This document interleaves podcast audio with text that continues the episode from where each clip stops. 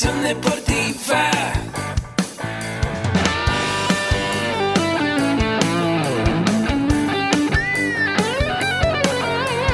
Yo soy Ahmed. Somos guerreros. Hola, bienvenido a la Asociación Mexicana de Educación Deportiva. Soy el doctor David Lezama, presidente de AMED, y es para mí un gusto darte la bienvenida a estos podcasts.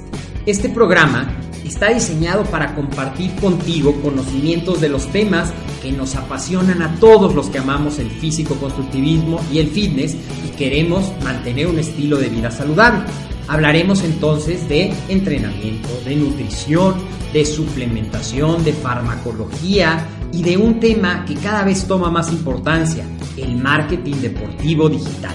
Tendremos como invitados una gran variedad de opiniones y profesiones, entrenadores, nutriólogos, profesores de AMED, químicos farmacobiólogos, médicos, preparadores físicos y desde luego deportistas. Sus historias, consejos y testimonios te ayudarán a aumentar tus conocimientos y desde luego también tu número de entrenos de clientes, haciendo más exitosa y profesional tu profesión de entrenamiento deportivo. También aprenderás técnicas más eficaces del marketing que te ayudarán a monetizar esta profesión. Si quieres saber más de nosotros, visítanos en la casa virtual de la familia Med, www.amedweb.com. Un gusto darte la bienvenida en una emisión más de AMED con un clic, el programa en el que platicamos un poco de los cuatro pilares que conforman este programa.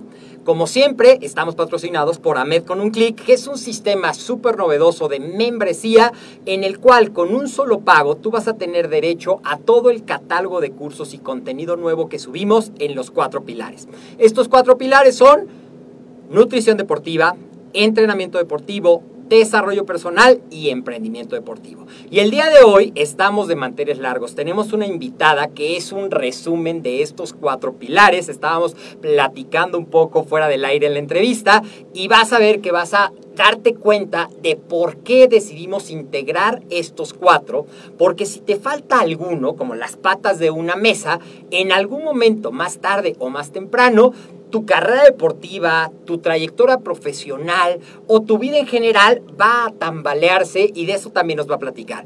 Sin más preámbulos, recibamos a una gran atleta en toda la extensión de la palabra, Natalie Neurot. Muchas gracias, Natalie, por estar aquí con nosotros. Muchísimas gracias a todos los que nos están sintonizando y sobre todo gracias a Ahmed, a ti, David Lazama. Muy contenta de estar aquí con ustedes. Qué gusto. Pues mira, vamos a platicar un poquito, mm, es larguísimo tu trayectoria, pero voy a hacer un mini resumen de lo que es Natalie y por qué te digo que combina estos cuatro pilares. Vamos a ir como paso por paso. Es deportista en este ámbito de el primero compitió en bikini, luego compitió en figura, luego otra vez eh, en bikini, luego fue triatleta de alta resistencia en un Ironman. Entonces tiene toda la parte de entrenamiento deportivo. De formación originalmente es psicóloga, lo cual le dio como un panorama básico de la importancia del desarrollo personal y de dominar a esto que nos traiciona o nos apoya, es tu mayor amigo o tu mayor enemigo. Eh, y después hizo una especialidad en nutrición deportiva, dándose cuenta de específicamente en el ámbito del fitness, la nutrición es, lo platicábamos, la clave de mucho de la transformación corporal que logras a lo largo de esto. Entonces ya llevamos dos, nutrición y entrenamiento. El desarrollo personal, ella misma nos va a platicar cómo a pesar de ser psicóloga, no se hizo consciente hasta que la vida te presenta retos. Eso siempre lo he dicho. La vida o te pones flojito o te va a presentar el reto una y otra vez. Y hoy también es una gran emprendedora con una tienda de suplementos que se llama Fit Store, ya también nos platicará más. Y entonces, pues vamos a empezar. Pero toda historia comienza con un principio. Platícanos un poquito cómo fue tu vida de niña ¿Y cómo nace en Natalie el amor al deporte? Bueno, pues brevemente, eh, por como bien decías, es toda una historia, eh, pero principalmente fue gracias a mi mamá, que ella en los noventas fue competidora de físico-culturismo y pues al final ella siempre nos estuvo transmitiendo en casa el hacer las dietas, el cuidarte, Eh, digo, yo me acuerdo en aquellos tiempos que hacía sus licuados rarísimos con aminoácidos y hígado de pollo y toronja. Y eran, una- eran unas bellezas. Pero yo me acuerdo incluso hasta de los olores, de las vitaminas y todo lo que mi mamá se tomaba, etcétera. Entonces, ya en el transcurso, eh, a los 15 años, entro por primera vez al gimnasio. Me gustó, la verdad es que me gustaba muchísimo. Digo, al final, pues me lo había transmitido mi madre.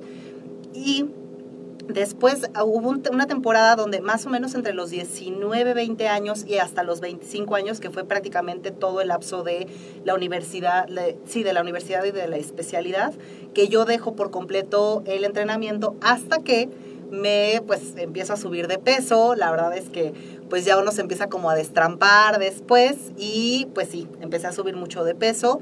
Tuve un desajusto incluso hormonal por un este, por el implante hormonal de, que, que me habían puesto, el anticonceptivo, y la verdad es que sí me disparó por completo el, el peso. Entonces yo en mi desesperación le dije a mi hermana mayor, así de, oye Valeria, este, pues yo me quiero hacer la liposucción porque ya estoy desesperada, ¿no?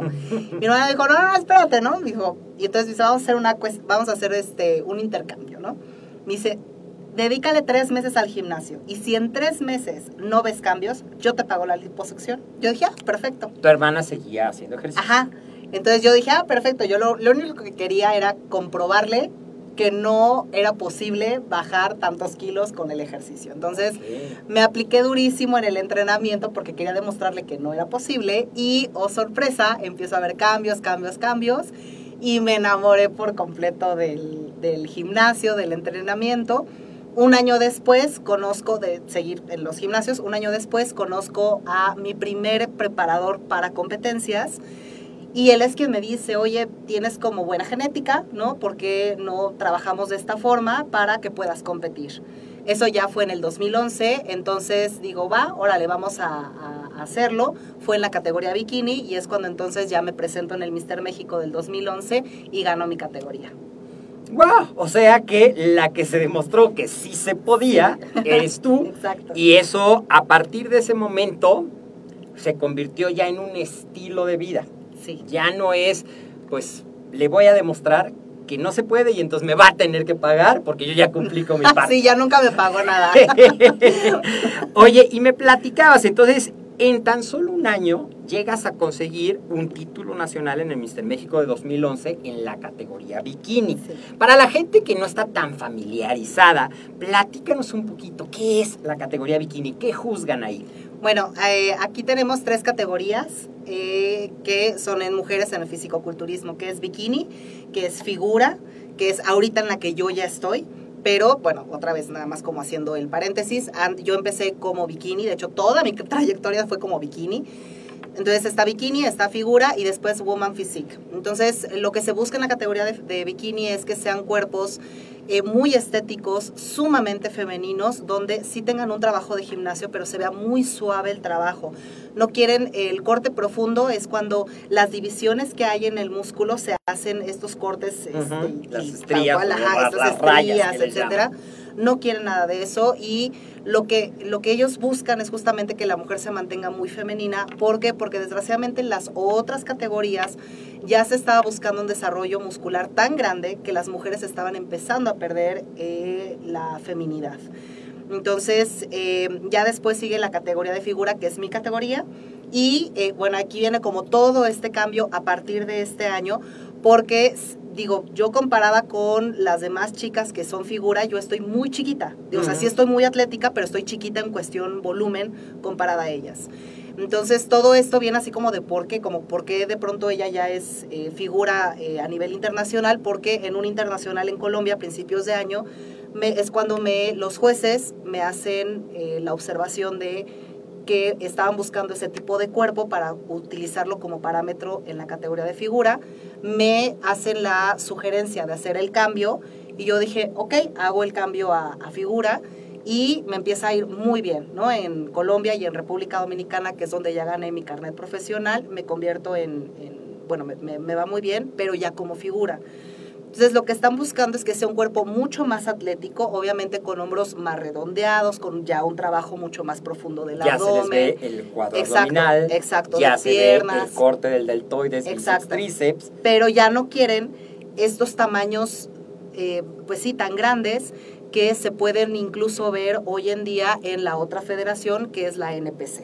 Ajá, que ya son chicas sumamente grandes. Entonces, lo que están buscando es que nuestra federación, que es la IFBB Elite, entró a Juegos Olímpicos y nosotros ya estamos bajo el parámetro del Comité Olímpico Internacional. Al estar bajo este parámetro, nos tocan la puerta y nos dicen, a ver, si quieren estar en Juegos Olímpicos, necesitamos achicar, obviamente, las categorías para no dar pie a que la gente esté utilizando sustancias ilegales.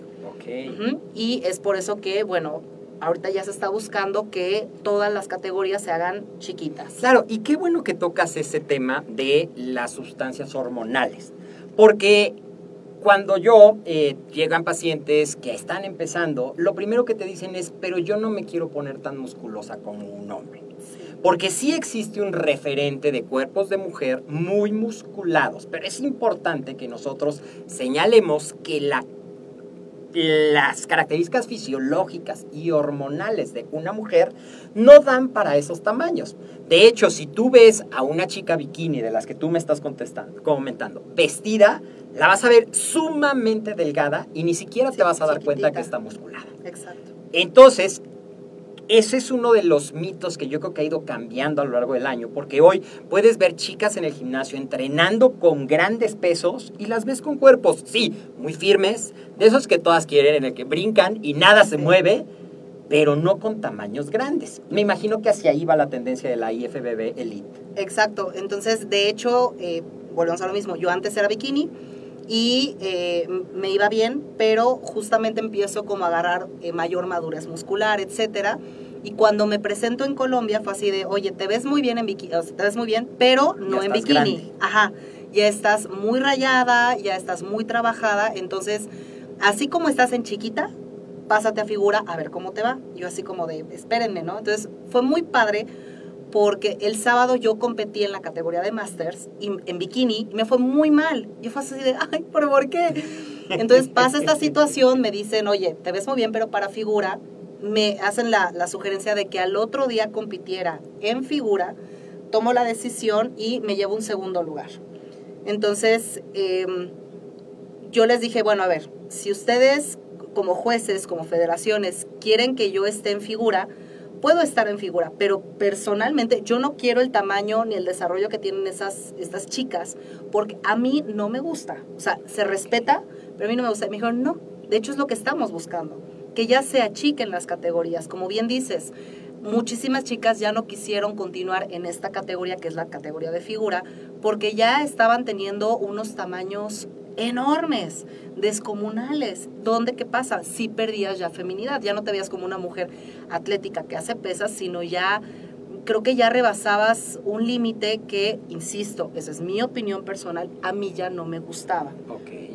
Sí, claro, es respetable lo que cada quien decide hacer con su cuerpo, pero ante los ojos de la gente que no está dentro del medio, sí es importante señalar que hormonal y fisiológicamente Además, ajá. el cuerpo de una mujer no está diseñado Exacto. Además, para el impacto, justamente también lo que están buscando es disminuir el impacto negativo que hay en estas mujeres. ¿Por qué? Porque para poder eh, tener estos, este- estos volúmenes necesitan eh, utilizar ciertas sustancias. Entonces son sustancias que están teniendo efectos secundarios sumamente dramáticos en el cuerpo de las mujeres y que no estamos tomando conciencia. Entonces son mujeres que presentan amenorrea, este, cambios en su, en su sistema óseo, eh, incluso a, a futuro muchas de ellas no pueden ya tener hijos, eh, cambia la voz, etcétera. O sea, la verdad es que sí hay muchísimos cambios bien dramáticos donde de pronto dices, o sea, realmente es necesario llevar a este extremo el cuerpo para poder estar en una competencia, para poder presentarte bien, o sea, ¿cuál es realmente el objetivo? Entonces, la ventaja de entrar, de que nuestra federación haya entrado a Juegos Olímpicos, es lo que te decía, Juegos Olímpicos dice, perdón, Comité Olímpico Internacional llega y dice, ok, van a estar en Juegos Olímpicos, pero necesitamos esto para, ¿por qué? Porque el, el objetivo del deporte es la promoción de la salud. Claro, claro. Ok, pero quiero hacer como un flashback. Estamos en 2011, muy emocionada por haber ganado, decides continuar, te atrapa Me imagino que el estar en el escenario es una experiencia maravillosa. Sigues compitiendo 2012, 2013, ganando títulos absolutos, campeonatos nacionales, pero paralelamente te ibas atrasando en tu vida económica porque todo el recurso se iba a la preparación. Sí. Hasta que llega el 2014, ¿y qué pasa ahí? Bueno, eh, efectivamente, eh, te- le comentaba fuera de, de- de cabina que eh, mi abuela muere y como que a mí sí me pegó durísimo la cuestión de la depresión y me puse a gastar tremendamente con las tarjetas de crédito y pero independientemente de que me haya puesto a gastar o no, también gastaba porque no tenía otro ingreso, entonces estaba utilizando las tarjetas de crédito porque no tenía no estaba trabajando, no tenía eh, pacientes, me estaba yendo muy mal en la parte de, de los pacientes con la psicología. Todo se me vino encima. Entonces, en el 2014 encuentro a mi actual pareja y le comento justamente que yo tenía como uno de mis grandes sueños poner a futuro una tienda de suplementos. Entonces él me dice, oye, a mí me parece genial, a mí me gusta también la cuestión del deporte, ¿por qué no te apoyo? Y eh, echamos para adelante el proyecto. Entonces, teniendo este pilar al lado de mí, nos ponemos a trabajar justamente en hacer la tienda de suplementos y de la mano, ahora sí que en, en conjunto nos viene a apoyar, me- en este caso mi, mi presidente de mi federación, que es el señor Francisco Cabezas, para poder eh, promover la tienda en los eventos de la eh, federación. Entonces empezamos a vender, a vender y pues empecé, empieza a crecer bien bonito la, la tienda y pues ya también obviamente de ahí de la mano hago un poquito más de concientización de qué es lo que había pasado previamente de que pues te quedas de pronto sin ni un peso y efectivamente muchas de las cuestiones es la mala eh, la mala organización este el, cero entendimiento de las finanzas. Y creo que ahí sí hay que hacer muchísimo hincapié porque si quieres ser atleta eh, de alto rendimiento y ya dedicarte a esto, definitivamente es hacer muchísimo, muchísima conciencia del ABC para cómo administrar tu dinero, porque terminas gastando mucho dinero para una competencia. Aunque tengas apoyos de un lado, del otro, de nuestros patrocinadores, etcétera, es, es mucho dinero. Entonces, sí necesitas como ser bien, bien maduro en, a ver, este es el, el, el, más o menos el programa, el calendario de mis competencias, dónde van a ser, porque muchas veces no son en tu país, tienes que viajar eh, a otros países y con esta organización saber con cuánto dinero es para la tienda, cuánto dinero para ti, cuánto dinero para las competencias. Claro, y también me imagino que te ha pasado, porque es algo muy común, a mí me pasó, cuando estás estudiando la licenciatura no te enseñan nada de administración, no, no te enseñan nada de cómo capitalizar eso que estás estudiando en eso. Y entonces tú eras muy buen atleta, tenías una imagen que te respaldaba, pero me imagino que también fue una curva de aprendizaje el aprender. Y hoy nos dices eso, o sea, tienes que saber de finanzas, el ABC, sí. tienes que aprender cosas como manejar inventarios, como créditos, porque has de haber tenido esas curvas y esas sí. caídas. Entonces, ¿consideras que es importante para toda persona que quiere vivir del deporte o emprender tener una preparación en marketing, en sí, administración, en hoy lo que es hoy la presencia de negocios online como tu tienda? Por lo menos, eh, sobre todo en México. No te podría decir que a nivel mundial, porque sí hay muchos países que apoyan mucho a los, a los atletas, pero en México hay muy poco apoyo real al atleta. Entonces prácticamente uno se patrocina, eh, se financia más bien eh, toda su preparación. Entonces, eh, incluso, ¿no? Desde el hecho de cómo saber pedir un, patro, un patrocinio, no sabemos. Exacto. ¿no? Eh, digo, ahorita es tengo... un plan de negocios Ajá, a final de cuentas. Exacto. Ahora tengo mi marca, por cierto, gracias, Sportivo, que son los que ahorita me están patrocinando. Y eh, estoy muy contenta, pero de verdad es ir y tocar puertas. Entonces, muchas veces eh, me ha tocado atletas que llegan y me dicen, oye, Natalie, ¿cómo conseguiste tal patrocinio? ¿Y cómo consigues que te apoyen de esta forma? Y cómo, o sea, de verdad estamos, de verdad, en pañales, hablando de forma seria ya cuando hablamos de carreras deportivas. Y desgraciadamente, hoy me doy en cuenta que no solamente es en nuestro deporte, es en todos los deportes, muchas veces, ojo, eh, no, no es por demeritar, pero creo que sí muchas veces no llega, no llega alto el mejor atleta, sino aquel que tuvo el dinero.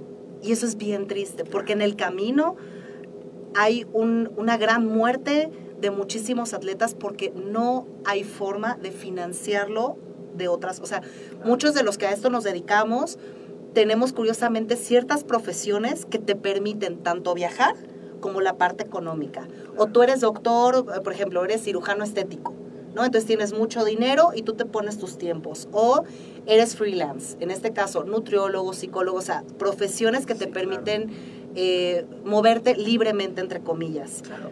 Pero, insisto, sí, es, sí está bien complicado. Claro, y tienes que creer en ti, creer que tú puedes, creer que tú lo mereces, Ujú. aparte, y aprender no solamente tu valor, identificar tu pasión, identificar tu sueño, el trabajo para una meta, que sería parte del desarrollo personal, que ahorita que pasemos al siguiente pa- pasaje del triatlón, platicamos un poquito de eso, pero dentro del emprendimiento y dentro de los patrocinios que decías, hay mucha gente que llega y pide, pero no se da cuenta que la clave de las negociaciones es ganar, ganar. Sí. ¿Qué yo voy a aportar como atleta, como deportista, como marca personal que pueda hacer sinergia contigo, empresa a la cual yo te estoy pidiendo un patrocinio? Sí. Y eso yo creo que es la clave y como dices, hay que aprender y eso también lo vemos en todo lo que vas a ver en AMED con un clic. Seguimos avanzando, ya vimos un poquito de eso. Empiezas a emprender, empiezas a estabilizarte en esa depresión o no, piensas que estás y de repente dices, creo que necesito un descanso de tanta dieta, tanto entrenamiento en el gimnasio y te vas al extremo porque te fuiste a hacer un Ironman.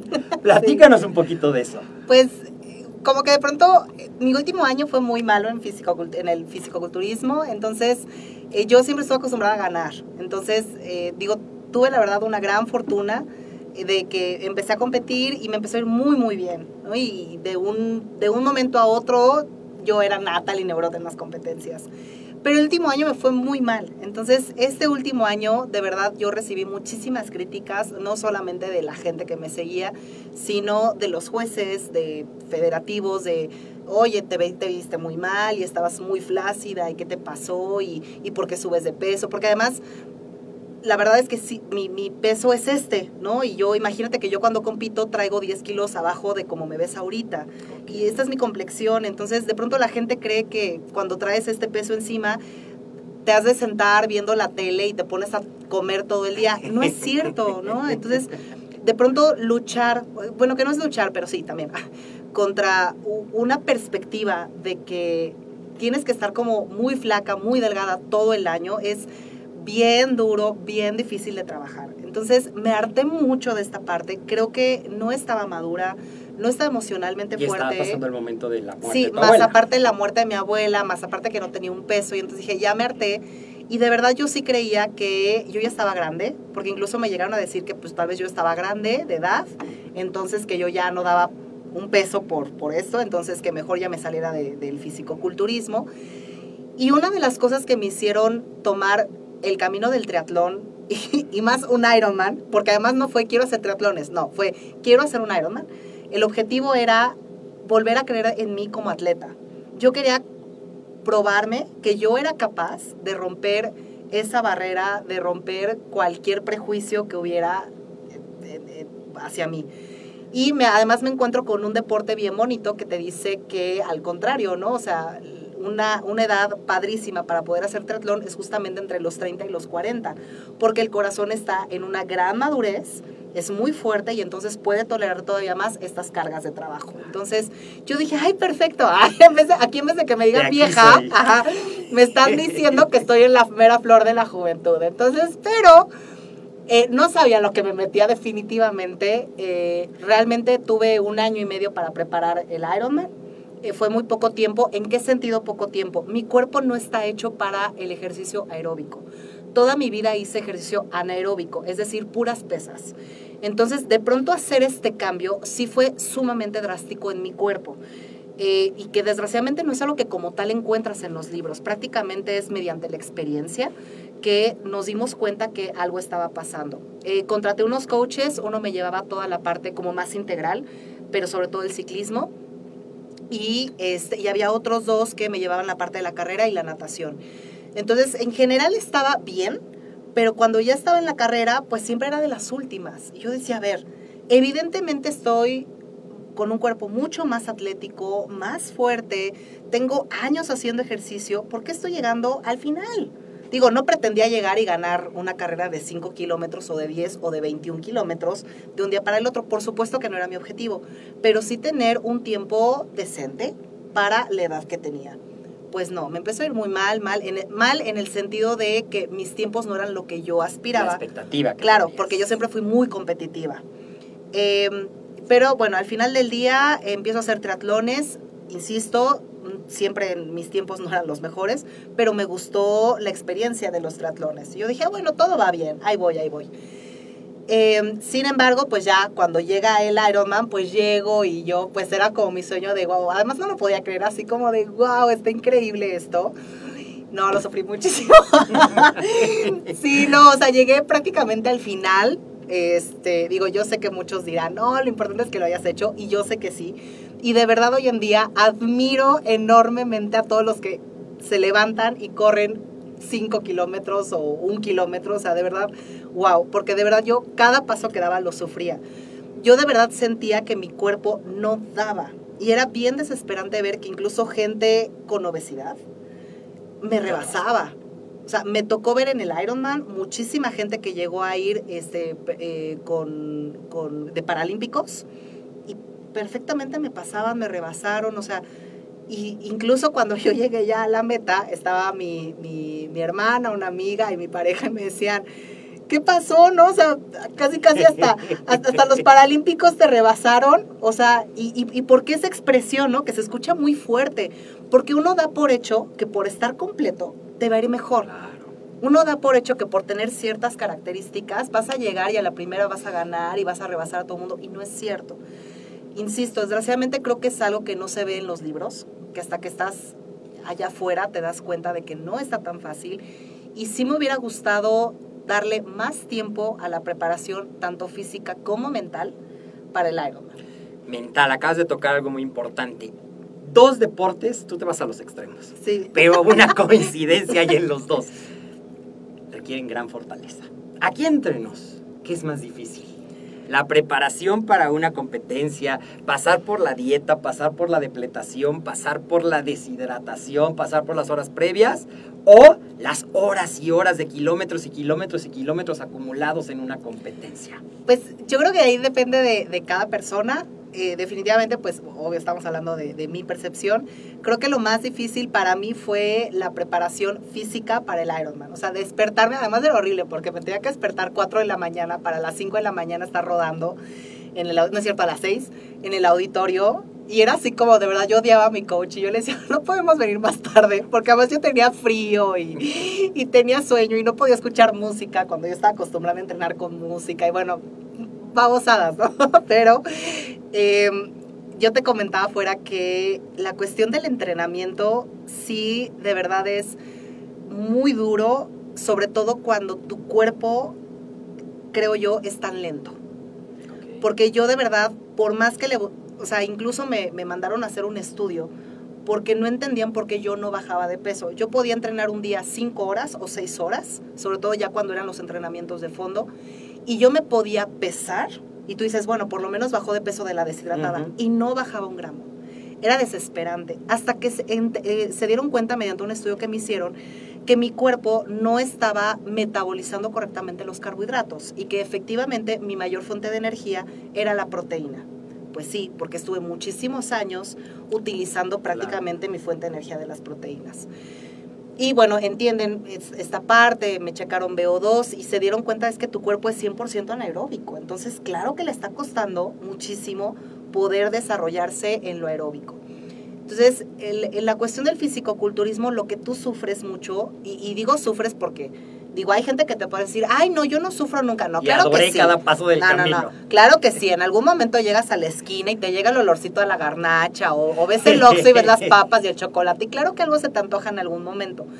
Sí creo que lo más difícil con el fisicoculturismo es ese día a día donde, porque en algún momento del día sientes como estas ganas de "Ah, me quiero comer el pan o me quiero comer el chocolate o se me antojó la cerveza o el, el gusto de cada quien.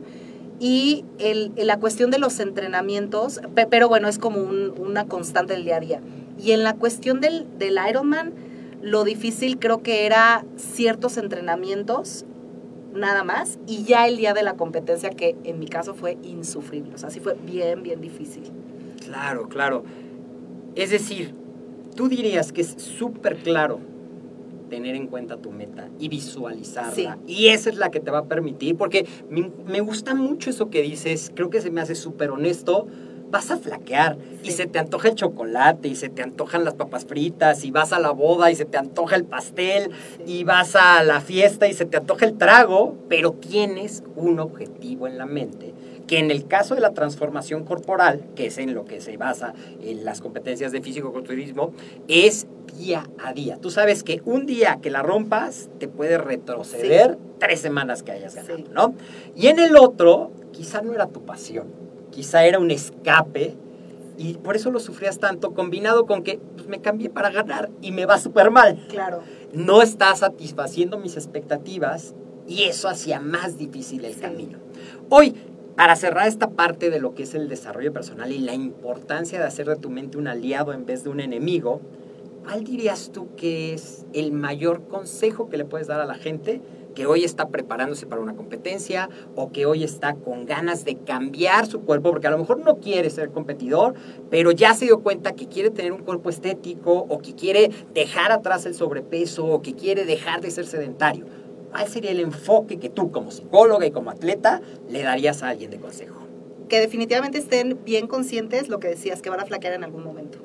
Hay muchísima gente que llega al consultorio y es como, ay, este, yo hoy tengo todas las ganas del mundo y no, no, no. Si tú me dices yo nunca rompo la dieta y yo nunca me voy a comer ese panecito y nunca se me va a antojar esa chispa de chocolate porque, porque ya vine a verte. A ver, no. O sea, creo que es bien importante aterrizarnos y decir, a ver, eh, incluso es algo que yo al menos em, sí me considero por lo menos un poco diferente a muchos de mis colegas, compañeros, eh, eh, competidores. Yo veo que suben mucho a Facebook el, ay, el, como que todo es perfecto, ¿sabes? Como, ay, claro, mi pechuga de pollo, mmm, qué rica. Claro que no, a mí tampoco se me antoja esa pechuga, me encantaría más una hamburguesa, no sé, ahorita, ¿no? O sea, sí creo que estamos manejando el ambiente de manera muy irreal sumamente alejado de lo que estás viviendo día con día y nos estamos y eso se hace que no incluyamos a la gente que de verdad quiere hacer un cambio.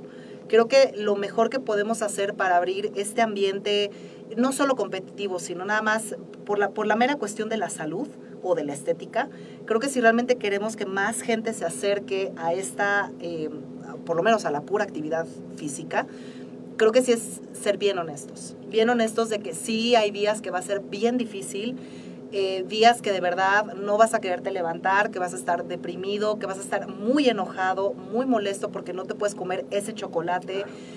Y creo que también te va a ayudar mucho el juntarte con gente que, que te esté apoyando en el sentido de, oye, tú estás a dieta, yo también estoy a dieta y, listo, ¿no? Nosotras incluso tenemos un grupo de WhatsApp de algunas competidoras y de pronto es como, sobre todo ya cuando estamos cercanas a competir, empezamos, oigan, hoy me siento súper mal, ¿ustedes cómo se sienten? No, tranquila, todo va a estar bien, o sea, tal vez se escucha como muy así como de club del optimismo, pero de verdad sí es necesario saber que alguien más también está a dieta como tú, le está sufriendo y que es normal. Claro. Eh, cuando a mí me tocó ahora ir a República Dominicana, yo llegué al 4% de grasa. Yo jamás me había tocado llegar en ese porcentaje de grasa y de verdad yo sentía que me iba a morir. O sea, se me, eh, es, eh, las imágenes que la gente ve en Facebook se ven muy sanas, te ven como radiante, te ven así como, ay, tiene el mejor cuerpo y está rankeando y es como, wow. Pero lo que no saben es que yo me sentía muy mal, llevaba 15 días donde yo sentía que tenía como una visión de túnel, Dejé de manejar 15 días porque yo ya estaba dudando de mis reflejos. Me dolía la cabeza, no aguantaba la luz, como si trajera migraña. Y, y, de verdad yo me acerqué a mi coach porque le dije, oye, estoy espantada porque no sé si esto es normal. Y me dijo, sí. Me acuerdo perfecto que me decía mi, mi coach Miguel Guzmán, eh, saludos, este, me decía, bienvenida al fisicoculturismo. Me dice, eso es llegar a esos porcentajes de grasa. Y si es algo que se ve sano, pero realmente no es tan sano, es muy complicado. Entonces, yo estaba realmente sola, prácticamente nadie de mis conocidos, de, mis amigos atletas iba a esa competencia, entonces era así de, ¿y a quién le llamo? Le marco a mi coach y le digo, oye, me siento de esta forma, ¿es normal? Sí. Dice, tranquila, es normal. Entonces fue así como, ah, me relajé, sabía que era normal, que tenía que pasar y bueno, nada más era así como ya estar como tranquila los últimos, los últimos días. Pero definitivamente, insisto, creo que lo primero es ser bien realista de cómo va a ser el proceso, de que no todo va a ser miel sobre hojuelas y que se aferren sobre todo a la cuestión de la Y disciplina. a la meta. Sí, ah, y a la meta, obviamente, ¿no? Es, es como el, acuérdate que esa es tu meta, ¿no? Incluso yo muchas veces cuando veo muy desmotivadas a mis pacientes es como de, no, es que yo nunca voy a tener tu cuerpo. Y les mando una foto donde yo me veía, pues, pues, pues más o menos llenita. Digo, nunca fui como con, con sobrepeso, pero sí, sí, tuve mis kilitos de más, ¿no? Y este, y se quedan así como, ese ah, eres tú. Le digo, claro que sí. Porque insisto, creen que como que ya naciste así, como que tú nada más vas a hacer 20 minutos de cardio y ya, como si nada. No, claro que no. Entonces, el, el aterrizar creo que sí ayuda a que más gente se pueda acercar mucho más, eh, eh, de una forma mucho más acertada a este medio. Y además, el tener esa meta clara, ese propósito, esa visualización en el escenario, te va a ayudar a, a que el proceso, aunque tiene esas partes en las que ya no veo, estoy mareado, estoy de malas, no me vean, no me hablen, no me digan nada, pero tengo una meta. Y también hasta esos momentos que dices, los odiaste en ese momento, disfrutar el proceso Sí, disfrutar y saber que es parte del camino. No todo va a ser parejito, va a haber pendientes, va a haber sufrimiento, va a haber cuestas, pero también trasladémonos a la República Dominicana. Copa Diamante, categoría figura por primera vez, peleando un título y acaba donde se trae gato. Transpórtate y nárranos esto hasta que acabemos con Natalie Neurot, figura. figura pro. Sí. Eh, bueno, pues insisto, en Colombia, ¿no? Previo, eh, Colombia fue una semana antes a República Dominicana. Entonces, en Colombia es cuando me, dis- me hacen la sugerencia de cambiarme de categoría, ya, todo sale muy bien, ¿no? Y, en, y entonces en el transcurso de esa semana fue así como de, ¿qué onda, no? O sea, Natalie de pronto va para categoría figura, entonces... Ese, de Colombia pasaste a Dominicana, ya no regresaste a México. No, sí, sí, llegué a México, ajá, Ok. sí. Este, que bueno, por cierto, estaba yo tan cansada que según yo llegaba a este a Panamá, digo, eso es como un breviario, y terminé en Colombia otra vez. un relajo, pero bueno, así de mal ya, ya no traía carbohidratos, bueno, glucosa en el cerebro.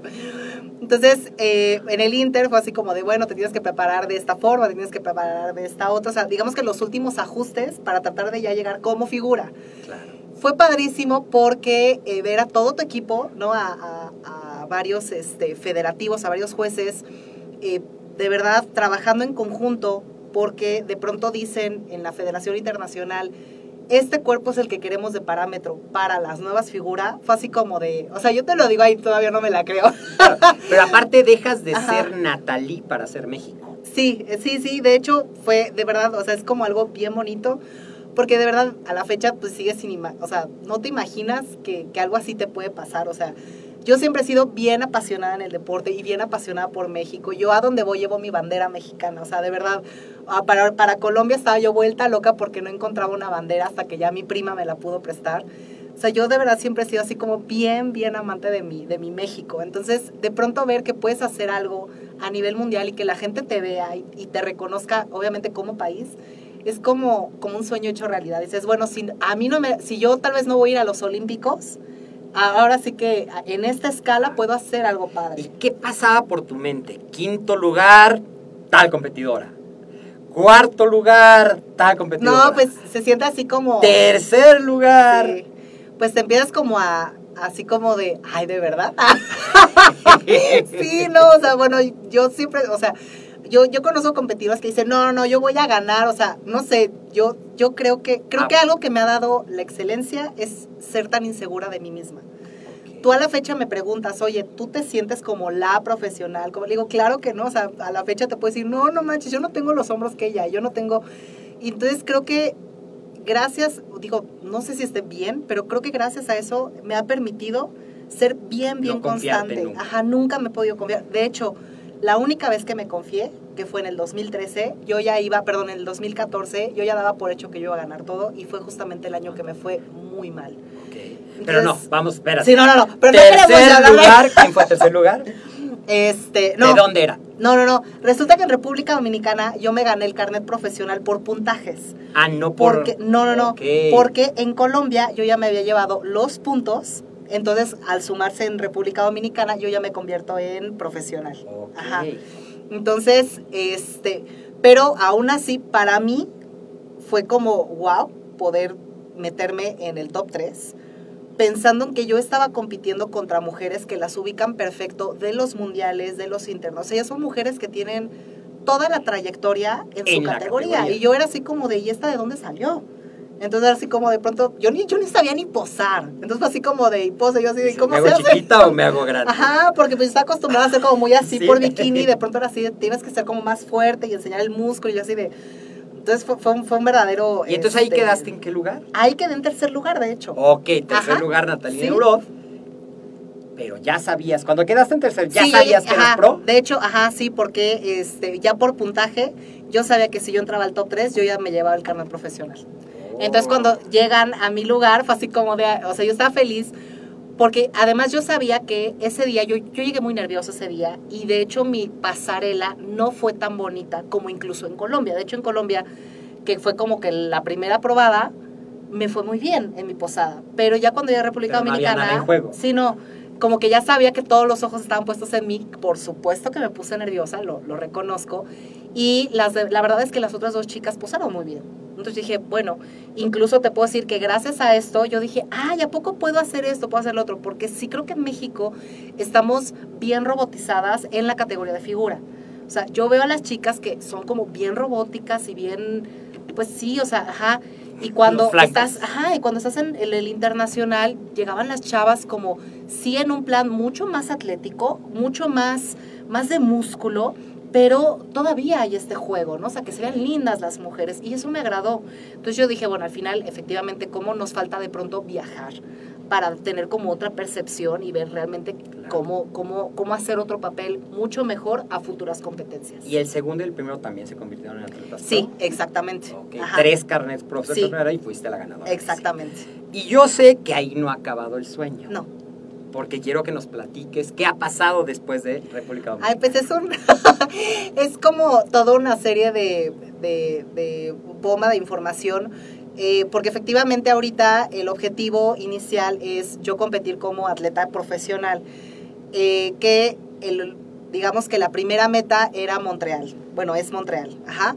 Sin embargo, por la cuestión del parámetro, se me está sugiriendo que me mantenga ahorita como atleta amateur y me siga todo este año como atleta amateur porque pasó algo que no había pasado previamente.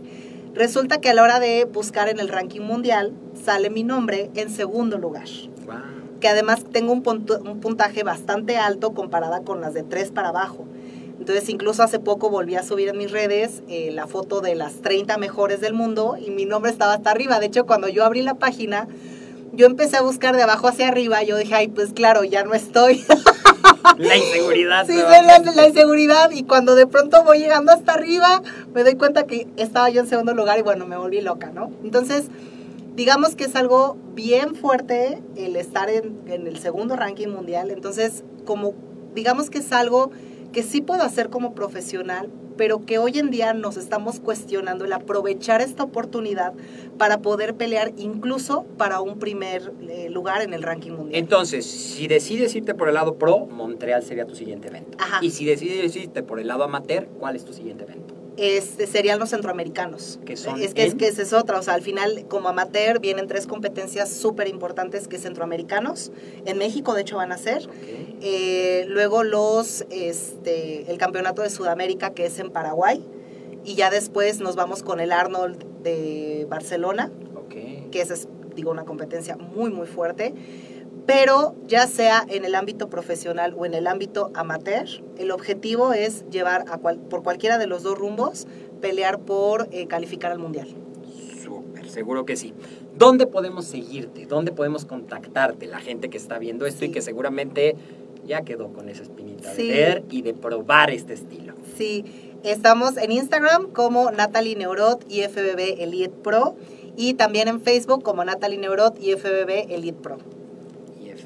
IFBB Elite Pro. Para ponerlo en los comentarios, Instagram y Facebook. Los dos igual. Sí. Perfecto. Y para la gente que quiera contactarte en tu lado emprendedora, ¿dónde localizan The Fit Store? ¿Dónde vas a estar? De hecho, perfectamente en mi celular. Yo, la verdad, todo el tiempo estoy contestando mi, mi celular, entonces no tengo ningún problema. O sea, paso uno, que te contacten, te manden un Ajá. mensaje, seguramente todos lo respondes, Ajá. pero sé que este fin de semana vas a estar en un Ah, evento. sí. Eh, este fin de semana, este es el Mr. México Juvenil y Veteranos y ahí va a estar mi stand como de Fit Store, vendiendo toda la gama de suplementos y vendiendo la marca que actualmente me patrocina, que es Sportivo, donde vendemos crema de maní, este, eh, harina de hotcakes para, harina para hacer hotcakes y bueno, la verdad muchísimas cosas para los deportistas, para poder comer sanamente y bueno, es una belleza la verdad. Oye, Natalia, antes de terminar, ¿cómo invitarías a la gente que a lo mejor va empezando o a lo mejor ya lleva muchos años, pero de empirismo, ¿cómo le invitarías a profesionalizarse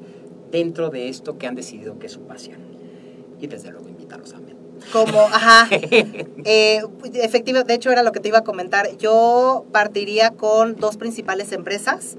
La, la número uno, obviamente aquí contigo, en AMED, porque siempre tienen una gran gama de cursos que eh, te enseñan, de verdad, son de las pocas empresas que yo veo que hablan desde el marketing deportivo, eh, finanzas eh, enfocadas al deporte, que de verdad hace mucha falta. Y bueno, este nutrición, suplementación, etcétera. Y como segunda parte también podríamos estar hablando de la Federación Mexicana de Físico-Constructivismo y Fitness, que también todo el tiempo están subiendo eh, diplomados, cursos, talleres, etcétera. De hecho, actualmente yo también estoy organizando un curso junto con Mau Telles, que vamos a dar de suplementación y de nutrición. Entonces también ahí en mis redes está toda la información de los cursos. Pero sí, de verdad, falta muchísima seriedad en estos temas. Todas las personas salen con un curso de, de, dos días, de un día, y ya se creen entrenadores, ya se creen coaches, nutriólogos.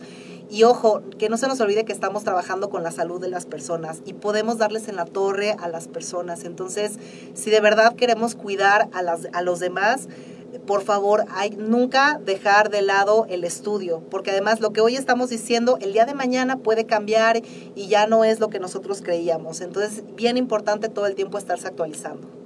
Claro, gracias, gracias por esa recomendación. Te invito nuevamente a Med con un clic. Va a estar en los comentarios cómo puedes recibir toda la información de este excelente producto que estamos lanzando. Más de eh, 13 cursos para ti en los cuatro pilares.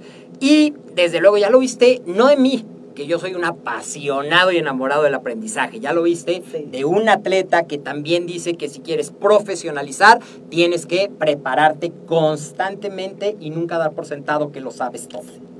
Y finalmente, algo que también me gusta para cerrar esta entrevista es el mundo de la competencia es muy bonito, tiene muchas recompensas, pero no toda la gente va a estar dispuesta a pasar por ese proceso. Sin embargo, el estilo de vida fitness, el estilo de vida del acondicionamiento físico, del deporte, incluso de la actividad física como recreación, cada vez está creciendo más y tenemos que estar preparados para lo que se viene. Personas con, desgraciadamente, obesidad, somos un país con gran sobrepeso y obesidad, van a llegar al gimnasio y hay que saberlos recibir, acoger e incluir en este cambio.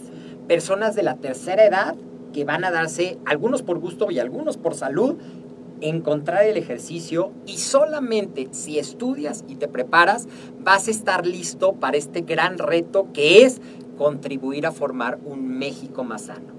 Nos decías que eres apasionada de México, estoy seguro que compartes esta visión que tenemos en AMED. Y un final consejo para despedirte de esta entrevista, Natalia. Ay, pues amen muchísimo esta vida fitness, efectivamente, cambia vidas. Vengo de una familia con obesidad mórbida. A mí me tocó ver a mi tía y a mi abuela morir de muchísimos kilos, arriba de 150 kilos. Eh, sé lo que es ver que tu familia está enferma por el sobrepeso y la obesidad. Y de verdad, nosotros siempre decimos, la genética te la puedes pasar por el arco del triunfo si realmente cambias tus hábitos. Apuéstenle a cambiar su vida, apuéstenle 100% a dar ese primer paso para hacer ejercicio, para poder eh, cambiar eh, esos hábitos alimenticios y de verdad no se van a arrepentir. Pues muchísimas gracias. Un Gracias placer esta entrevista. Y nos vemos en otro episodio de AMED con un clic. Yo soy el doctor David Lezama y como siempre, un gusto estar con ustedes.